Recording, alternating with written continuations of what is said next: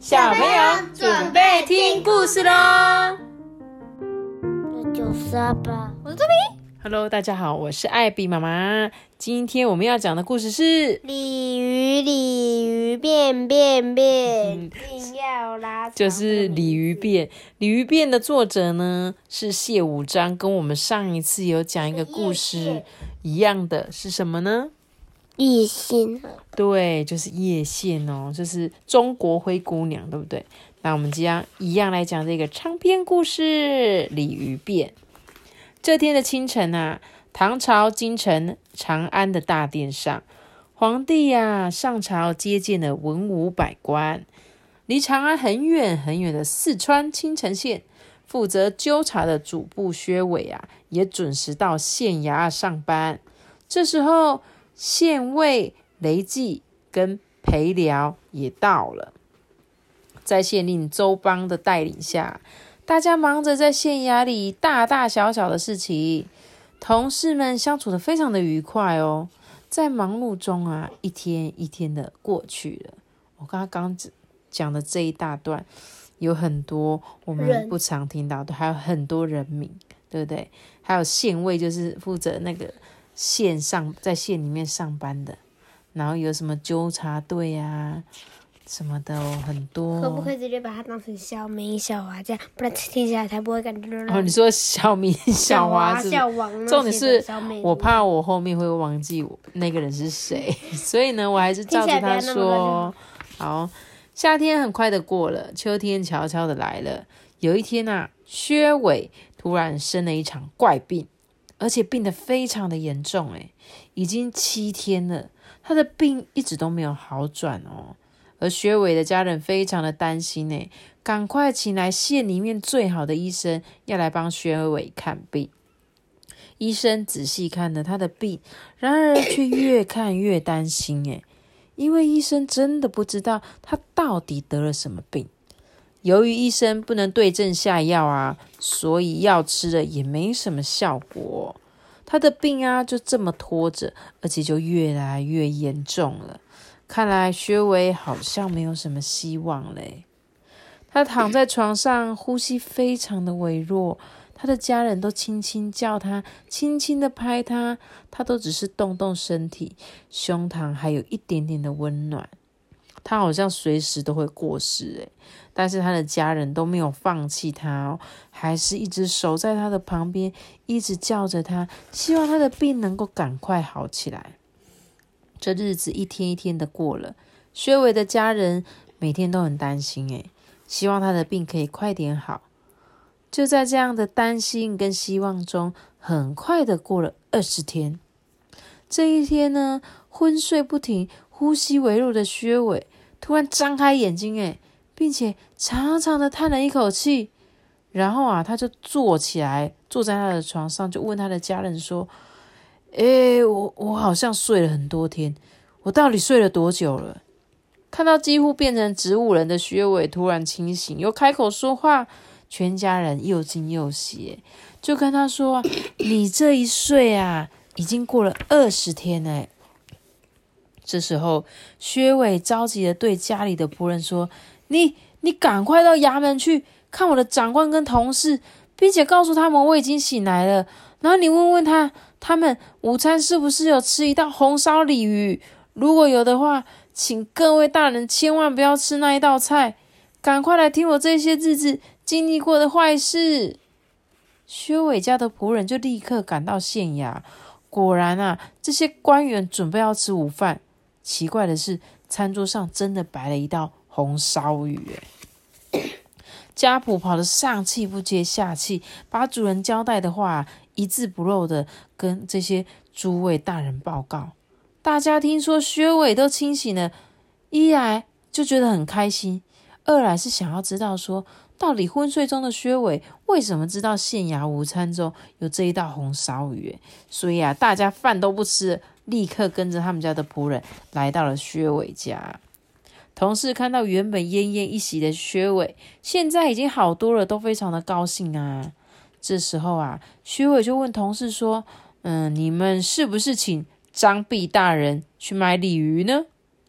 张碧听了就有一点觉得很奇怪啊，他就说：“对啊，鲤鱼是我买回来的。”薛伟听了点点头，就问张碧说：“这条鱼是不是跟渔夫赵干买的？”哎，这就真的奇怪了。薛伟躺在床上昏睡了二十天，怎么会知道他们今天？吃的午餐有一道红烧鱼，又怎么知道鲤鱼是向渔夫赵干买的呢？张碧越听越觉得奇怪，这到底是怎么一回事？但是啊，他还是回答薛伟说：“大人，您说的一点都不错，这鲤鱼是向赵干买的。”怪了怪了，这些事情昏睡中的薛伟怎么都会知道呢？妈咪，你刚才说的。你说的还蛮不错，你说我说的蛮不错，谢谢你，谢谢你的称赞。妈妈谢武峰那个谢五章的那个书都好奇幻哦，对啊，都很有想象力耶。对啊，他的书都是走这种童话，但是他的故事好像都是真实，就是以前有点像是呃中国的那种格林童话，不是，就是他是。像西方就是看格林童话，那中国也有中国的童话故事。那他这个呢，就是中国的文化童话故事。嗯，我们继续说喽。薛伟的话，张碧听了一脸疑问哦。薛伟又接着问张碧说：“渔夫是不是把比较大的鲤鱼用芦苇盖着，故意不要让人家看见，却拿了一条比较小的鲤鱼卖给大人呢？”这时候，张碧就说：“对啊，大人没有错。”诶他说：“后来大人发现渔夫竟敢欺骗你，你就气得一把揪住他，对不对？”哦，原来是这个渔夫啊，他做事不老实，他把比较大的鲤鱼放在桶子里面，然后给他一条比较小条的鱼。这于是啊，就被这个张碧发现了嘛，所以张碧就很生气，把他抓住哦。薛伟看到张碧点点头，接着又说：“大人气得把赵干揪回县衙。走进大门的时候，大人看到两个管税收的专员面对面的坐着下围棋，是不是这样子呢？”他把他看到的画面全部都告诉了这个张碧，所以这个卖鱼的这个渔夫啊，被抓回去，赵干被抓回去县衙关，对不对？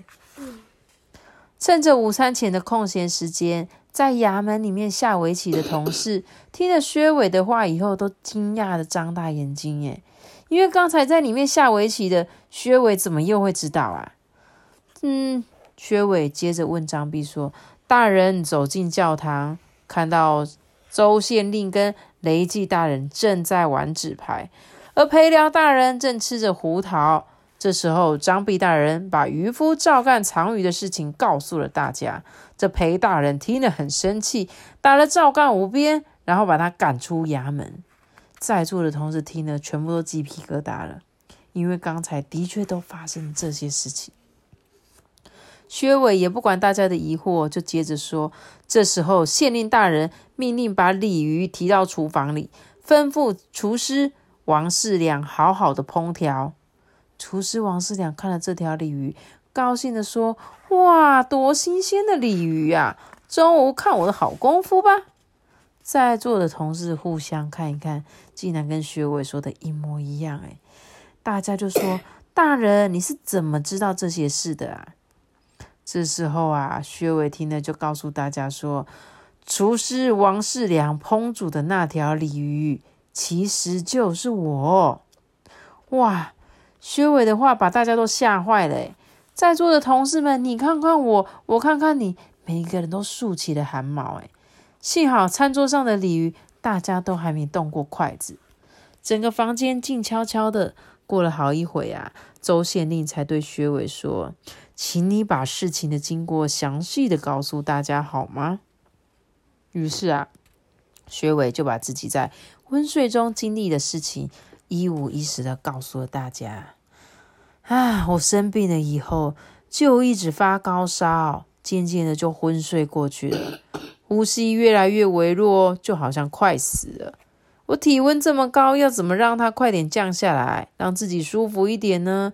我就想说，我应该去湖边比较凉快的地方嘛。于是呢，我就拿着拐杖走出家门啊，希望可以找一个凉快的地方。但是我自己并不知道，这完全只是在做梦。我走着走着，走出了城门，好像从牢房放出的鸟，诶，全身都好轻松哦。我走到了很凉快的地方，就不知不觉走进了山里面了。在狭小的山路上面啊，觉得好热哦，就冒汗啦。嗯，原本想让自己凉一点，现在又更热了。他仔细一听，嘿，山里竟然有流水的声音，诶于是他就顺顺着这个水声啊方向走过去，就看到有一条小河啊，哇，河水哗啦啦的，微风又吹过来，感觉好凉诶河水就在这里形成一个水潭，就像一一个一个水那个湖一样。嗯。在青山的怀抱声中啊，他就觉得哇，这里好漂亮哦。于是呢，他就觉得如果我能跳进这潭水里游泳，那该有多好啊！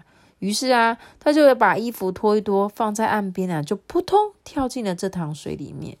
我从小就很常游泳啊，长大却没什么机会下水，所以啊，今天就让我想到我小时候。那种可以在游泳池里游泳的快乐呢，在这样子凉爽的 凉爽 凉爽凉爽的潭水里轻快的游泳嘛，他就觉得不管我怎么游都比不上鱼啊，所以啊，我边游泳的时候就边自言自语的说：“哦，如果我能变成鱼，住在小河里，那该有多好啊！”这时候，我身旁的一条鱼突然对我说。我听到先生的话了，想实现这个愿望并不难。如果先生真的愿意，就一定能变成鱼。如果你真的想这么做，我一定会想办法让你愿望成真哦。话一说完，这条鱼很快的就游走了。过了不久，刚刚游走的那一条鱼啊，带着另外一个鱼头人回来。鱼头人身上有好几尺诶，而且他骑着一个娃娃鱼，后面还跟着好几十条的鱼，看起来就很像是旁边的那种随众。他们游到我的面前，对我宣读河神的诏书哦，他就宣布哦，他封他为东坛赤里，并且呢吩咐他一定要避开钓饵，才不会成为别人桌上佳肴。原来这山里的水潭啊，叫做东潭。鱼头人对着我读这个诏书的时候，我发现自己的身体竟然开始变化了。我的身上出现了美丽的鳞片，一片一片的鳞片，每一片都闪闪发亮。诶等鱼头人读完诏书的时候，我真的就变成一条鱼了。诶哦，我轻轻的拍着我的鳍，摆动身体跟尾巴向前游。哇！我轻快的游着，一下子浮到水面上，啪嗒跳了起来，激起一些金色水花。然后呢，它就一直游啊游啊，潭底大大小小的石头好像互相叠在一起，嘞，就变成一个洞穴。我有点累的时候啊，就会躲到这个洞穴里面，好好的休息。它不会被鳄鱼吃吗？它躲在洞穴就是要保护自己啊。才不会在睡觉的时候被吃掉啊！我游出东潭，到更远的地方。这是一条小河，这真的是一个好地方诶这个河水啊，有漩涡，还有波浪哦。我游出了东潭，到更远更远的地方。这个地方啊，里面有鱼，有贝壳，有虾诶这只鱼好大只哦！对啊，它超大只的。我沿着河水到处游，到处看。每天黄昏呢，我都会回到东潭里。比起呀，他工作的那个衙门，这东潭真是一个好地方诶所以他住在这边，非常的快乐哦。结果有一天啊，他游得太远了，游回东潭的路上，肚子饿得咕噜咕噜的叫，好想要吃东西哦。他就张大眼睛啊，想要找一些食物来填饱肚子。越找不到食物。肚子就是越咕噜咕噜的叫啊，结果呢，他因为太饿了，很着急嘛。这时候抬头一看，哎，发现了上面有一艘船，哎，他就跟在这个小船的后面，希望呢船上的人可以丢一些食物下来。妈咪，鱼吃什么？鱼哦，都会吃一些蚯蚓啊、昆虫、鱼饵、小虾这样子。于是他就跟着这个船一直游嘛。这时候看见这个渔夫赵干，他把一个钓钩掉进了江河里，耶。就他垂下来的那个鹅，闻起来好香哦。这时候我的肚子又饿啦。前一些日子，鱼头人读给我听的诏书，我一点都没有忘记。他说要远离钓钩，要远离鱼饵。可是这些味道真的好香哦。我啊，不知不觉的游到鱼饵旁，说：“我本来就是人类啊，只是暂时变成了鱼啊。”虽然我一时找不到食物，但是我哪能吃赵渔夫的鱼饵呢？于是我就掉头游开了。妈咪，那个船上那个人是那个渔夫吗？对呀，没错的哟。我游了一会啊，肚子就越来越饿，后来实在是饿到受不了诶现在只要有能食有食物可以吃，填饱我的肚子，那有多好啊！于是啊，我就安慰我自己。我现在是县衙的官员，由于太贪玩了，变成了鱼。即使我吞下鱼儿，赵夫哪敢杀我呢？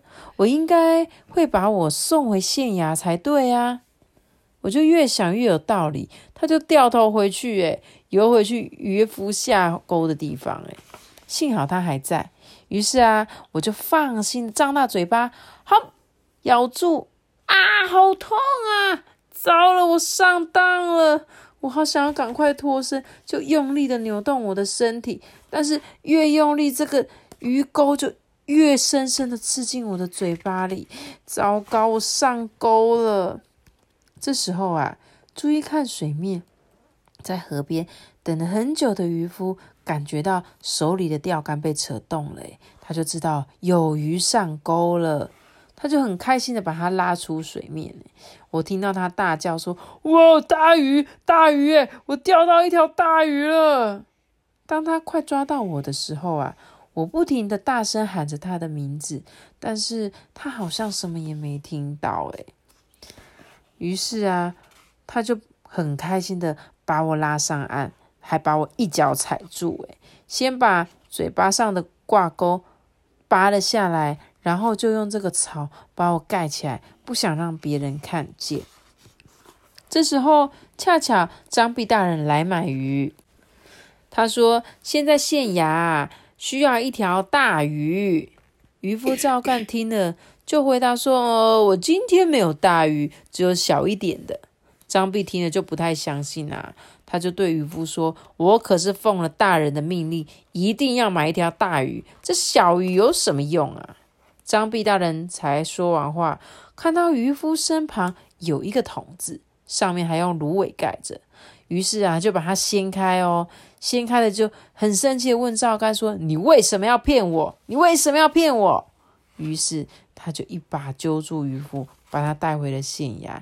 这时候，我急着对张弼大人说：“哎，我是县尉薛伟，你看得到我吗？你为什么不行礼呀？”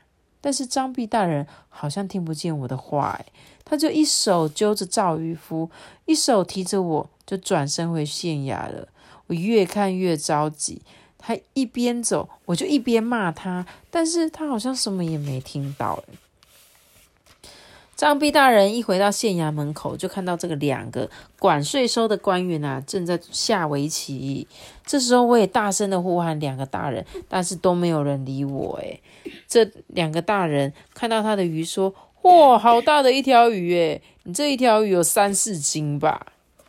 当他们走进了大堂时候啊，就看到这个配料大人正在吃胡桃啊。各位大人看到我都高兴的说：“张弼大人买一条大鱼回来，还说一定要送到厨房给厨师料理一番呢。”这时候我一直喊着说：“我是薛伟啊，我快要被杀了啊！你们大人还不相救，还催厨师快点把我料理，你们大家还有一点爱心吗？”我大哭大叫，但是大家还是不理我。正当他被提进厨房里，准备交给厨师王世良，王世良啊，磨好了刀子，把我放在砧板上。这时候我用尽全力，不停的挣扎，我就快要被杀了。于是就对着王世良说：“王世良，你是现在县衙里的厨师，我可是薛伟啊，你为什么要杀我啊？赶快去向县太爷报告啊！”可是。王世良却好像什么也没听到，我就快被杀了，越想越害怕，我不想死的不瞑目。但是这时候，王世良左手按住我的头，右手举起了刀子，用力砍下来，咔嚓，我的头断了。就在这时候，我就从昏睡中惊醒了，于是啊，就赶紧派家仆到衙门，请各位大人来到家里。这就是整件事情的经过了。同事们听了薛伟的奇遇之后，都惊讶的说不出大，说不出话来。从此以后啊，薛伟、薛伟跟他的同事们都再也不吃鱼啦。你看看，他又是一个比较奇幻的故事，对不对？而且我发现他好像都会很喜欢用那个，你知道吗？就是。灵魂交换，对不对？对，因为我你那天读的那一本《天下第一帅》也是，也是，他也是在讲灵魂出窍的事情，对不对？这个鲤鱼变的身世啊，它是选自唐朝李复言的《续弦怪录》哦，所以这个就是早期的一些中国的同，就是我们说的民间故事啊，可能是编的，可能是有人想象出来的，但是都。很有趣，对不对？有点像怪谈这样子。那看完了鲤鱼变，你会想要知道更多有关鲤鱼的其他传说吗？想想想啊！他说鲤鱼的传说，他说因为传唐朝的皇帝姓李，木子李的李，而鲤鱼的鲤跟那个李呀的谐音，所以呢就犯了皇帝的忌讳。那时候唐朝的法令规定，不能吃鲤鱼。更不能买卖鲤鱼，所以如果不小心捕到鲤鱼啊，一定要放生。要是有人违反那个法令，就一定要受罚或被官员用木板打屁股。哦，所以这这个打大板，这个鲤鱼的传说就跟我们刚刚那个故事就有点相关，对不对？因为他们故事最后他们都不吃鲤鱼，就是因为可能在那个年代，大家是因为皇帝姓李，所以不能吃鲤鱼。来，你说红鲤鱼，绿鱼。哼，是红鲤鱼绿鲤鱼，红鲤鱼绿鲤鱼，好难哦！红鲤鱼绿鲤鱼，小朋友练习一下这个绕口令好吗？那你有没有听过有关鲤鱼的成语呢？鲤鱼跃龙门有听过吗？鱼跃龙门。他说，每年春天快结束，夏天要来的时候，鲤鱼呢会逆着河水游，所以当他们游到黄河龙门的附近，就会跳起来，会试着啊跳上这个龙门山。如果鲤鱼跳上了龙门，那云啊风啊都会跟着鲤鱼而来哦。这时候天空就会出现一团火，燃烧鲤鱼，把它变成一条龙。后来的人就把鲤鱼跃龙门比喻为。飞黄腾达，表示呢，人登上了很高的地位啊，会成为很了不起的人物。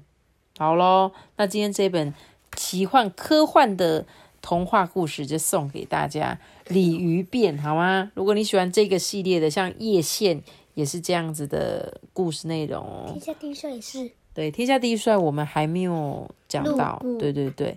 那我们今天的故事就讲到这里喽。记得要留下个大大喜欢脑子的，记得订阅我们，并且开五颗星哦，拜拜。如果你是用 Apple Podcast 的收听，记得留下一个评论，也可以留言给我们。好喽，大家拜拜。留言的话，我们会，我们有空的话会讲你的名字哦。